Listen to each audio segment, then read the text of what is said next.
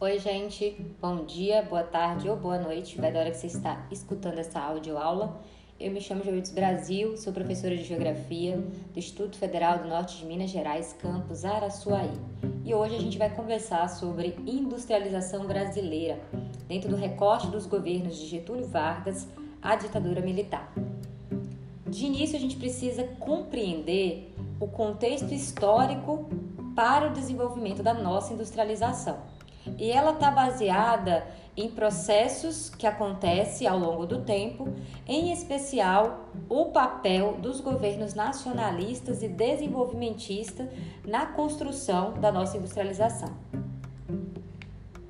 É importante situar, logo de início, a indústria entre os setores da economia.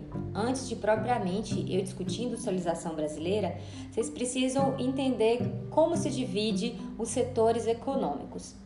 O primeiro setor, é conhecido também como setor primário, ele reúne uma gama de atividades na qual é baseada na extração de matéria-prima da natureza. E aí vamos destacar as atividades da agricultura, na figura do agronegócio em especial, o extrativismo, a mineração, a pesca. São todas essas atividades relacionadas ao primeiro setor da economia, porque se tratam de atividades de retirada, de extração, de exploração de recursos naturais. O segundo setor da economia, ele está preocupado em transformar essa matéria-prima extraída da natureza. Então a gente vai lembrar sobre o processo de evolução da sociedade, nós transformamos primeiramente a partir do artesanato, da manufatura, da maquinofatura, mas o estágio mais elevado de transformação da matéria-prima se dá a partir da indústria. Então você já subentende que o segundo setor da economia, o setor secundário, é o setor que vai reunir todas as atividades industriais. O terceiro setor, o setor terciário, ele está voltado ou destinado ao mercado consumidor. Então a gente vai chamar também esse setor o setor de prestação de serviços, que envolve desde atividades bancárias, onde a gente faz todas as transações monetárias, o comércio e os serviços. Por sua vez, a indústria, ela se subdivide em três ramos industriais seria as indústrias de base, indústrias de bens de capital e as, as indústrias de bens de consumo. É importante entender logo de cara que a indústria de base é justamente a indústria pesada que dá condições ou base para a produção de insumos para as demais indústrias. Então a gente vai falar de indústrias pesadas, a petroquímica, a indústria siderúrgica, da metalurgia, e essas indústrias pesadas, elas geralmente são de origem estatal, tá? Porque investe é, uma, uma montante né, de capital muito grande. E o retorno dessas indústrias, né, desde a sua implantação, desenvolvimento, depois de muitos anos, até décadas, que a gente vai ver ali os resultados dessa indústria de base. Então, geralmente, elas são iniciadas pela figura ou pelo papel né, do Estado. As nossas indústrias de base, e assim como os demais países, são, na sua maioria, indústrias estatais, e o exemplo que a gente traz é a Petrobras. Além dessa indústria de base, temos a indústria de bens de capital. Ela também é conhecida como essa indústria de ponta, então envolve muita pesquisa, desenvolvimento, ciência, produção né, de novas tecnologias para a construção de máquinas e equipamentos cada vez mais eficazes é, nesse processo industrial.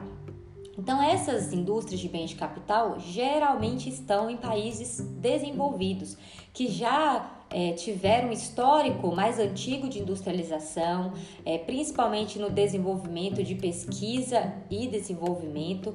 Então, essas essas grandes indústrias de ponta, elas também estão associadas aos chamados tecnopolos, que são regiões de intercâmbio de informação, de pesquisa, mas também de relações público-privada, no investimento de pesquisa e desenvolvimento. O maior exemplo né, de tecnopolo que a gente tem está nos Estados Unidos, na Califórnia, que é o Vale do Silício, que está lá, a gente fala, né, os grandes cérebros. Então, a indústria de bens de capital é essa indústria de ponta na fabricação de máquinas e equipamentos, mas elas geralmente estão concentradas em países que historicamente têm uma industrialização mais antiga e por isso se estruturaram na lógica global como países de primeiro mundo.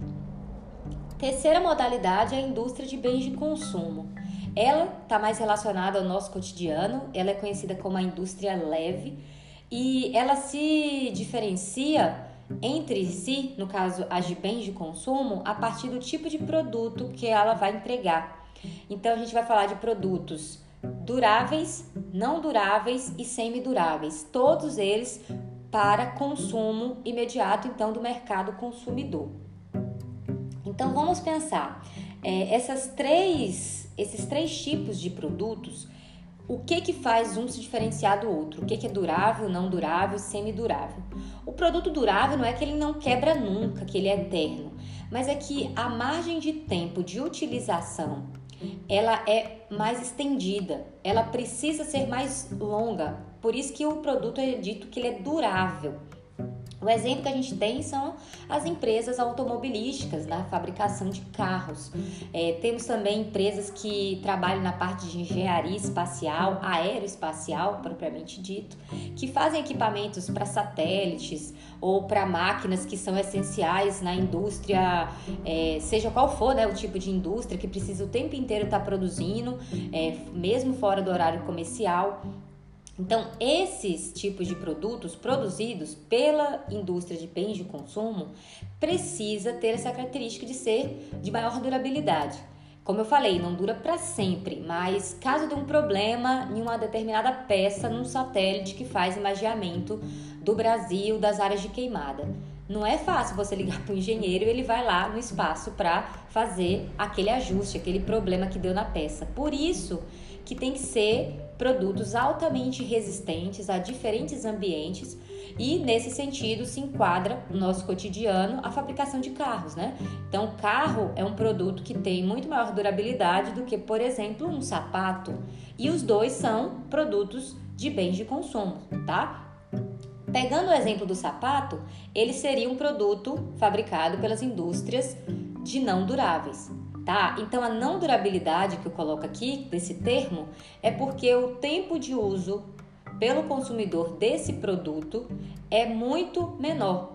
E aí, além do sapato, você vai pensar em roupa, você vai pensar no setor alimentício, determinados produtos têm maior e menor tempo de validade, mas ainda assim eles são perecíveis.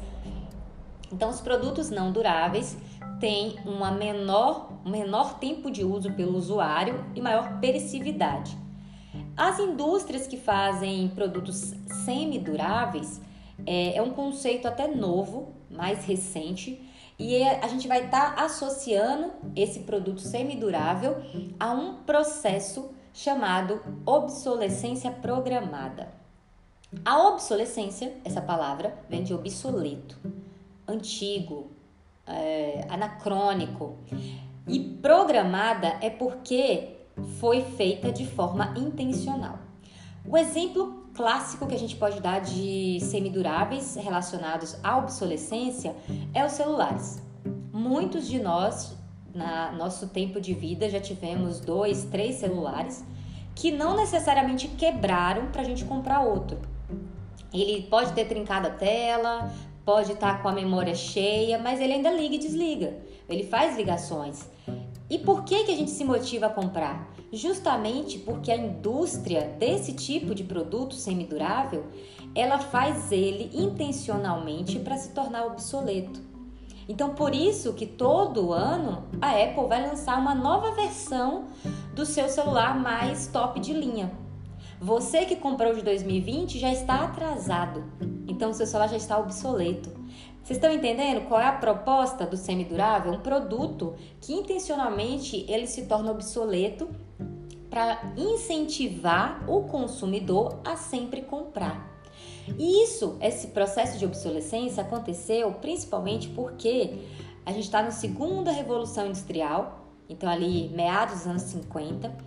E a gente está vivendo, as indústrias estão fabricando muito em quantidade, vendendo e se estendendo para outros países periféricos, como é o caso do Brasil.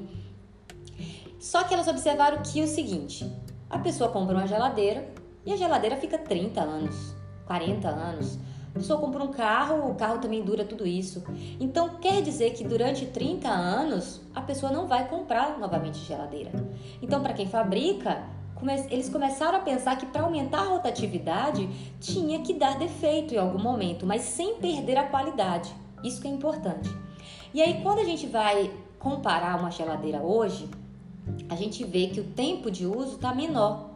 Aí você fala, Joildes, mas hoje a geladeira ela tem, ela é fosfree, ela tem um filtro embutido. A tecnologia ela continua melhorando a qualidade dos produtos, mas a obsolescência ainda age no sentido de que o tempo de uso dessa geladeira, top de linha, é muito menor do que a de 30 anos atrás, por exemplo, que a sua avó, que a sua tia teve. Por quê? Porque é interessante para a economia fazer com que o consumidor continue comprando frequentemente. Então, o produto ele tem que ser bom, tem que ter qualidade, mas ainda assim ele tem um tempo mínimo de uso. E isso acontece também com outros tipos de produtos, principalmente os eletrodomésticos, que você compra e você já percebe que determinadas marcas utilizam material inferior. Você sabe que daqui um ano ou dois seu aparelho quebra ou ele vai queimar. Então, essa essa obsolescência, tornar o seu produto ruim e te fazer comprar é justamente uma intenção da lógica de mercado para manter o tempo inteiro o consumidor comprando. E, não, e olha só o termo, consumidor. Nós somos vistos o tempo inteiro como potenciais compradores de mercadoria. E aí, seguindo aqui a nossa discussão, é importante a gente entender que o conceito de obsolescência programada ele nasce recentemente pós segunda revolução industrial, justamente para criar esse novo tipo de produto. Não é durável, durável nem não durável. Ele é semidurável, ele tem um tempo intermediário e esse tempo de uso ele vai acabar é, no, no tempo que o seu consumidor quiser. Então você pode o tempo inteiro bombardear com propaganda e dizer que você precisa de uma blusa nova, ainda que você tenha três no guarda-roupa que estão em perfeito estado. Ou que você precisa comprar o tênis da moda ou o celular mais recente. A obsolescência é justamente essa estratégia de mercado. E aí vamos seguindo aqui a nossa discussão, falando agora especificamente sobre o processo de industrialização brasileiro. Eu precisava contextualizar vocês sobre os tipos de indústria, os setores da economia, porque vai nos auxiliar nessa discussão. Quando falamos em revolução industrial no Brasil, no contexto brasileiro, a gente vai falar que a nossa indústria nasce a partir da década de 30, em 1930. E qual é o contexto histórico importante para você saber? O Brasil de 30, ele é um país agroexportador. Então, todo o nosso capital de giro estava concentrado no primeiro setor da economia, o setor primário. Por quê? Porque a maior produção que nós tínhamos era a exportação do café. Havia alguns surtos industriais em alguns pontos do país, mas a gente não, não tinha de fato indústria. Até porque, como eu falei, o primeiro setor da economia era o que tinha a maior pujança dentro das relações comerciais. Mas aconteceu dois fenômenos históricos, que foi a Primeira Guerra Mundial e a crise da Bolsa de Valores de Nova York, que afetou as economias dos nossos principais compradores de café, que era a União Europeia, né, os principais países ali, e os Estados Unidos. Esses dois fenômenos que acontecem ali em meados né, do início do século XX foram decisivos para repensar a política econômica brasileira. E aí o governo da época vai instaurar um modelo, uma política de substituição das importações. Vamos entender um pouquinho o que, que foi esse modelo de substituição proposto pelo então presidente da época, Getúlio Vargas. Primeiro, a gente tem que entender que o Brasil era um país agroexportador, principalmente de café. Então todo o dinheiro que entrava, ou a grande maioria, era oriundo da produção cafeeira. Por isso que você vai lembrar que o café é o dinamizador da economia brasileira naquele recorte temporal. Além dessas questões, é importante se lembrar que pós a Primeira Guerra, a gente vai ver um processo de migração de europeus pelo mundo afora. E o Brasil não fugiu à regra. A gente, além de estar é, recebendo esses imigrantes europeus, né, fugidos de guerra ou porque seus países tinham sido é, fragmentados, como foi o caso da Alemanha, o próprio governo brasileiro incentivou essa entrada de imigrantes. E a justificativa era porque e europeu, eles já têm hábito de consumo de produto industrializado, porque a indústria nasce é, na Europa, especialmente na Inglaterra além dos europeus recém-chegados já terem certa habilidade como operários. Eles já trabalhavam em fábricas. E a gente viu na primeira aula que muda totalmente o, o, a lógica de trabalho rural para urbano industrial. Tem regime de, de hora de trabalho, tem o salário no final do mês, só que essa pessoa ela não produz o que ela, ela não vai levar para casa o que ela produz, ela fica na fábrica é de uma pessoa. Então toda essa, essa dinâmica os europeus já tinham experiência, enquanto que o Brasil a gente ainda estava começando a pensar em se industrializar. E era importante isso, gente, porque era preciso criar a indústria, mas acima de tudo criar um mercado consumidor interno brasileiro. Não adianta você produzir e você não tem para quem vender. Então, a estratégia de Getúlio Vargas era justamente efetivar um processo de industrialização no Brasil e ele vai conseguir isso através do modelo de substituição das importações, que era o que? Era uma tentativa de diminuir a entrada de produtos industrializados estrangeiros porque a gente estava comprando produto industrializado e vendendo produto primário, que é muito mais barato. E aí, para diminuir essa compra de produto externo, ele vai colocar maiores impostos, vai fazer com que é, desestimulasse a população brasileira a estar tá comprando esses produtos importados e, de certa forma, incentivar endogenamente o próprio Brasil produzir seus produtos industrializados. Então, por isso que é um modelo de substituição das importações, diminuir a compra de produto industrializado e incentivar a produção interna industrial. Para isso, Vargas vai trazer né, as indústrias de base para o Brasil. Como eu falei para vocês, é as indústrias que geram insumos para qualquer outra indústria acontecer. Então, primeiro tinha que ser indústria de base. E isso acontece através né, da figura do Estado brasileiro desenvolvendo essas indústrias aqui. Além desses dois pontos, né, modelo de substituição das importações e indústria de base, Vargas vai criar a Consolidação das Leis Trabalhistas, CLT. Isso foi muito importante para o nosso desenvolvimento industrial e a gente vai ver por quê. Então, a partir do modelo de substituição das importações, Getúlio Vargas ele vai tentar antecipar as crises externas. Então vamos evitar que, por exemplo, os Estados Unidos quebrem a bolsa de valores e a gente não sofra esses impactos, porque a gente estava vendendo só produto primário, produto que é barato e se não tem comprador, o que, que acontece? O preço cai. A mesma coisa aconteceu com a Primeira Guerra. A Europa para de comprar café brasileiro, a gente começa a ter um estoque surreal ao ponto do presidente até pedir para queimar as toneladas de café que estavam, né, é, sem comprador.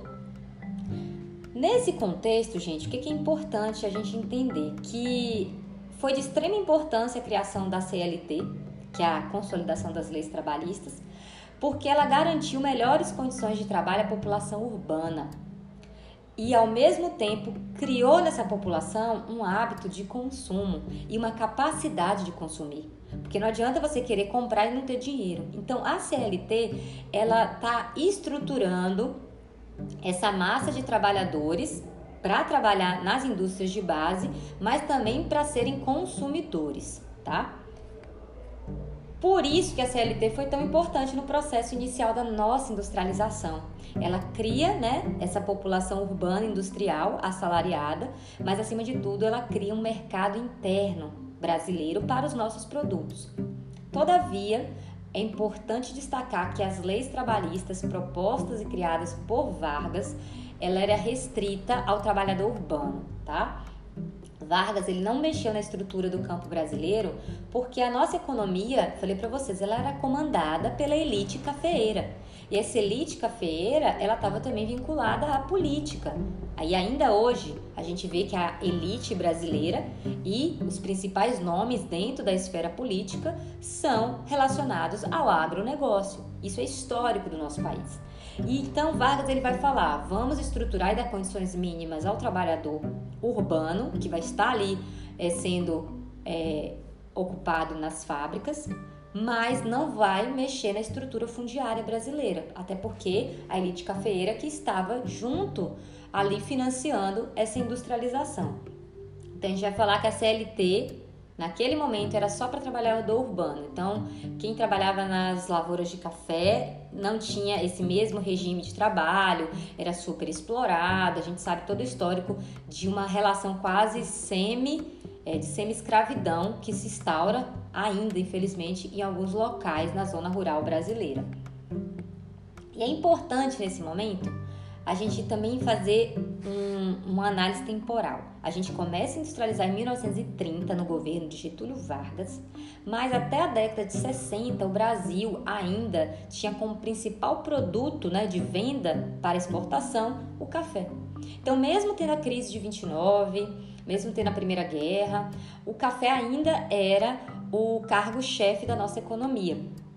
E isso, ao mesmo tempo, ia a nossa indústria se desenvolvendo, enquanto também a agricultura, né, através é, principalmente dessa zona agrária né, brasileira, que era muito e ainda é muito maior do que a zona rural urbana, a agricultura também continuava crescendo fortemente no Brasil.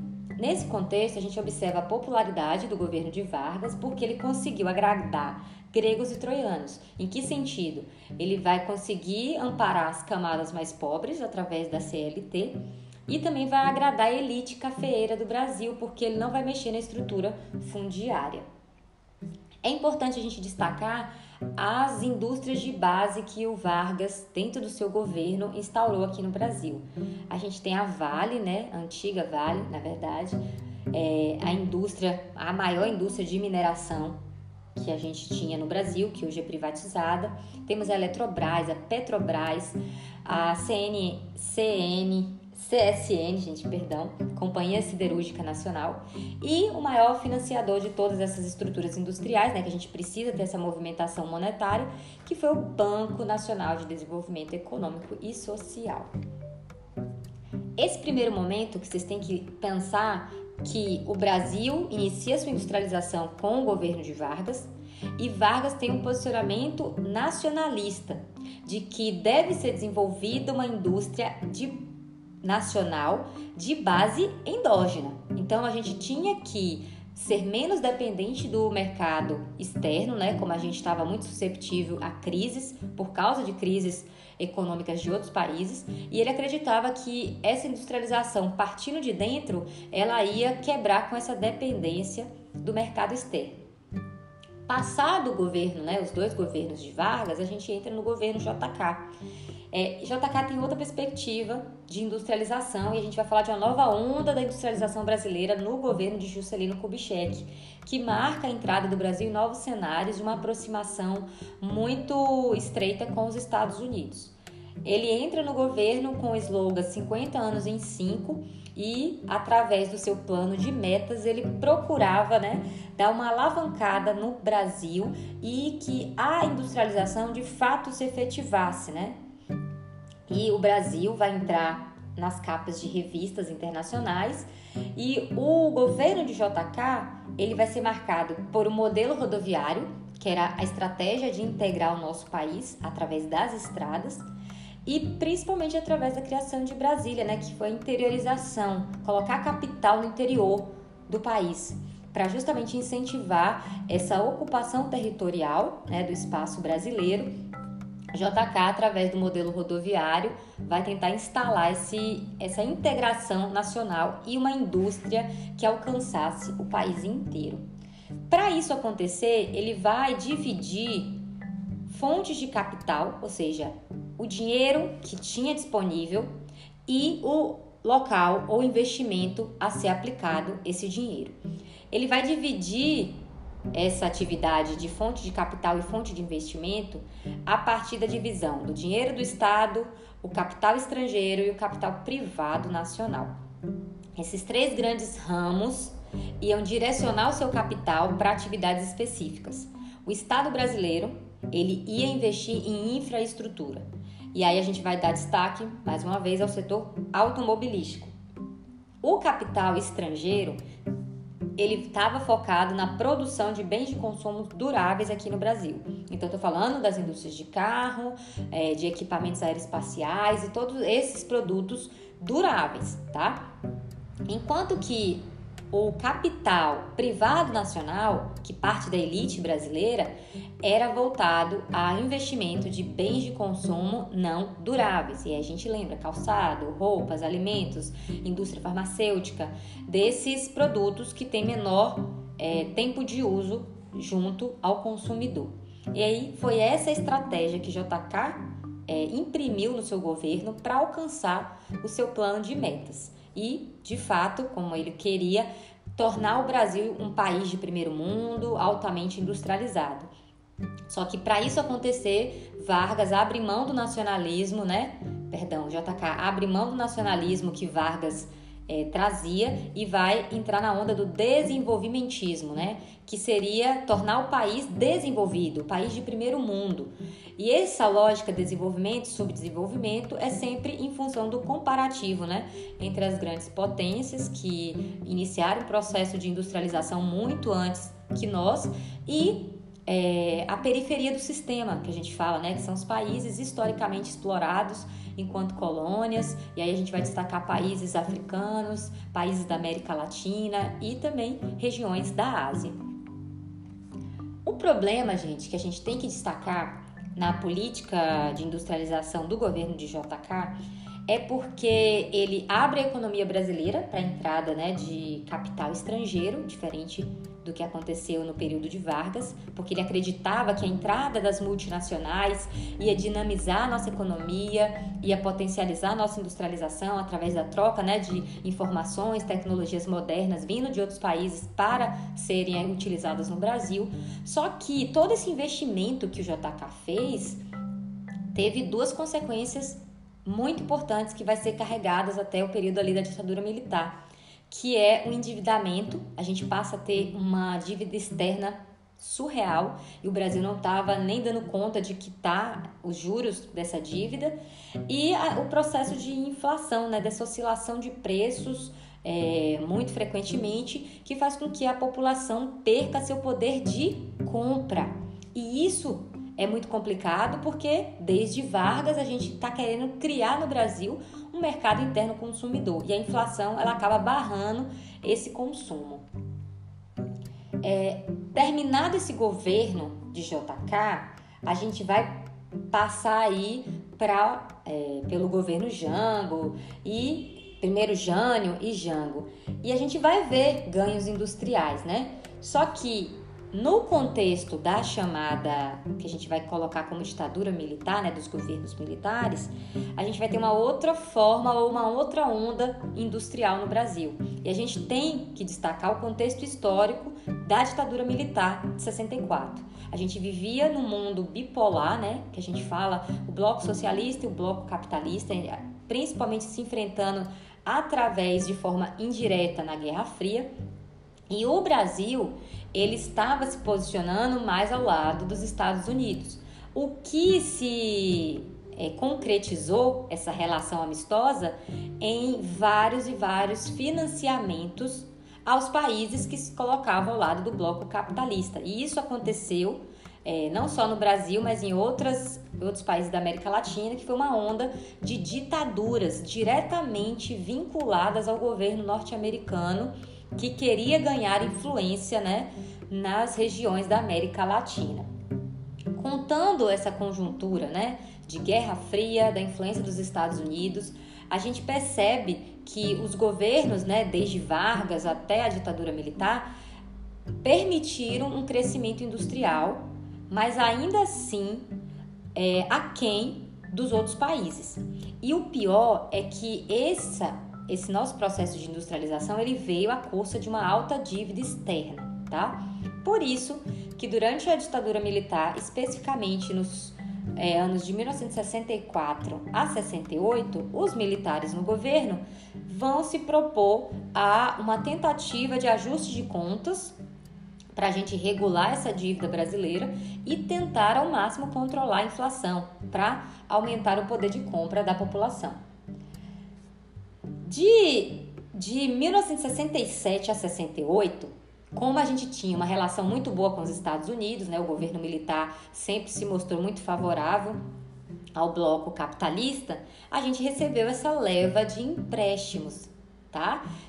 E aí permitiu inicialmente que o Brasil saísse dessa crise de endividamento, porque eles estavam recebendo muitos empréstimos dos Estados Unidos, fazendo com que eles conseguissem quitar ou pelo menos amenizar os impactos da dívida. Ou seja, a gente estava contraindo uma dívida para pagar uma dívida. Esse período de 67 a 68, como a gente estava recebendo muito dinheiro de fora, estava com capital estrangeiro disponível no mercado internacional, o Brasil vive um, uma coisa atípica que faz com que em quatro anos, pouco mais né, de três anos, 64 a 67, a gente aumente o nosso PIB, cresça 10% ao ano, e isso foi realmente algo inacreditável, que qualquer economista duvidaria que aconteceria. Por isso que esse fenômeno de 67 a 68, que a nossa economia se estabiliza, que o Brasil cresce 10% ao ano, é conhecido na história como período do milagre econômico, tá? É um recorte temporal que a gente vai destacar que o Brasil recebeu empréstimos gigantescos, mas mais importante, com juros baixos. Até porque, como eu falei, os Estados Unidos e, na verdade, o capital estrangeiro estava em quantidade na economia global através do sistema de bolsas de valores. Isso permitiu que os empréstimos fossem feitos a baixos juros, né? E as condições favoráveis de pagamento. Então, para o governo militar, esses quatro primeiros anos foram maravilhosos por permitir, através desses empréstimos, quitar ou organizar a nossa dívida externa. O milagre econômico, ele vai ser esse período de 67 a 68, onde o Brasil cresce 10% ao ano, a gente tem a presença forte do Estado na nossa economia, mas ainda assim, o setor que domina a economia continua sendo o setor primário, tá? E aí a gente vai destacar o início dessa nova fase da agricultura brasileira através do agronegócio e da plantação de grãos para exportação como é de praxe do nosso histórico, desde a exportação de pau-brasil até hoje, né, a soja. O que, que vocês têm que chamar atenção sobre o milagre econômico? É que esse fenômeno que acontece na nossa história, é, ele permitiu o Brasil se equilibrar economicamente, se destacar internacionalmente, é, alavancar a nossa industrialização, foram permitida a entrada de multinacionais e isso aumenta né, a carga de pessoas trabalhando na indústria e gerou esse crescimento econômico, é fato. Só que esse crescimento econômico não foi socializado com a população. É a pequena elite, apenas aquele 1% que realmente é donos é, das grandes empresas e o próprio Estado brasileiro, a figura do Estado, que concentrava toda essa riqueza, e enquanto que a grande população vivia um processo de desigualdade extrema, ao ponto do Brasil ser o país hoje é, mais desigual em termos de distribuição de renda, é, distribuição de terras. Então, o milagre econômico é altamente contraditório nas questões práticas do dia a dia do brasileiro que viveu aquele período, que não teve as benesses desse milagre econômico. E aí a gente vai entrar especificamente no período de 1973, tá? Já pulei um pouquinho. A gente sai do milagre econômico ali, 67, 68, o Brasil é a economia do futuro. Só que a gente não contava que ia haver uma crise do petróleo. E aí eu tô vivendo num contexto em que o petróleo ele é essencial para a produção industrial, para o setor energético, né, de modo geral. E essa crise do petróleo ela vai encerrar o nosso milagre econômico. E aí, mais uma vez, uma crise externa ela afeta diretamente a nossa economia ao ponto de desestabilizar economicamente o país. Então você vai lembrar que o milagre econômico ele se encerra em 1973 justamente por causa dos impactos da crise do petróleo, em especial com a diminuição dos empréstimos a partir dessa crise do petróleo. Então, antes aquele capital todo disponível que eu falei para vocês, por isso que eram emprestados a baixos juros, agora está tendo um superfaturamento com relação ao, barril de petróleo, guerras é, internas financiadas ainda nesse contexto, né, é, de países disputando por esse recurso tão essencial para a indústria, vai fazer com que Estados Unidos cessem, acabem com essa prática de empréstimos ao Brasil, fazendo com que agora a gente precise pagar todo aquele dinheiro pego emprestado. Só que agora a gente não tem mais financiador para pagar essa segunda dívida. E aí, de 1974 a 1979, a gente vai, no governo militar ainda, tentar manter o crescimento econômico, só que sem dinheiro no Estado. E, principalmente, um fator importante é que as empresas que aqui chegavam, as multinacionais, estão começando a ir embora, porque não estava sendo mais vantajoso, os países sedes estavam sofrendo as crises com relação ao preço do petróleo e elas começam a sair do país. E isso desenvolve desemprego em massa, inflação retorna, então, de 1974 a 79, a gente vai tentar viver ainda a marcha forçada, que é esse período que o Brasil ainda está tentando, dentro do governo militar, manter o crescimento, só que sem dinheiro em banco, né? E aí vai ser decisivo em 79 por causa da segunda crise do petróleo. Aí realmente não tem para onde correr, a inflação ela tá em alta, começa a população a se mobilizar, né?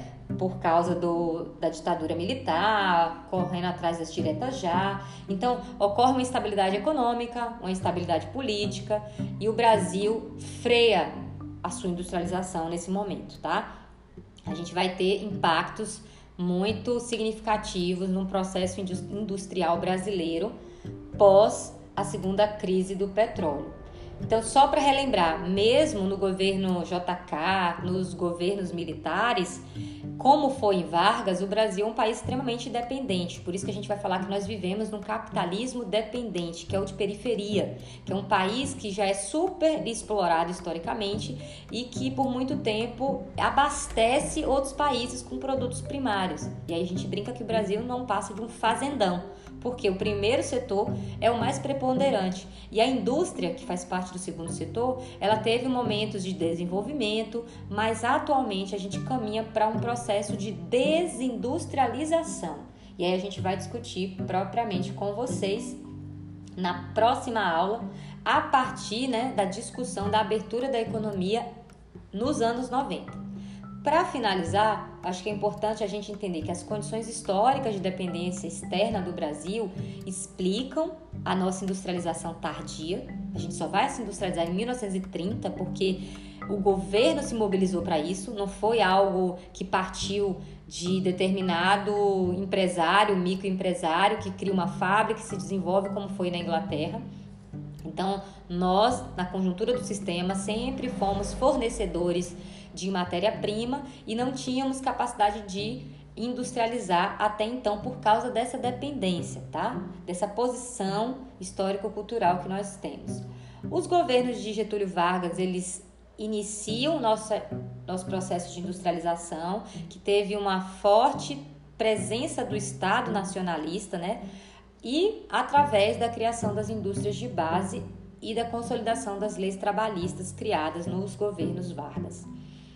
O Juscelino Kubitschek no poder, ele vai ter uma política de desenvolvimento, tornar o país o país de primeiro mundo a partir da entrada de capital externo, de multinacionais e na cabeça, né, dentro da lógica da política de governo do JK, A abertura da economia faria com que o capital estrangeiro conseguisse dinamizar e potencializar a nossa indústria. Já no período da ditadura militar, a gente observa um elevado investimento é, do Estado e do capital estrangeiro, né, que já tem aqui as multinacionais desde o período JK, mas a gente só se mantém industrializando por causa da leva de empréstimos norte-americanos. Então, esse milagre econômico que nós vivemos, o auge da nossa industrialização, ele foi à custa desse endividamento externo. A partir das duas crises do petróleo, torna-se raro esses investimentos aqui no Brasil.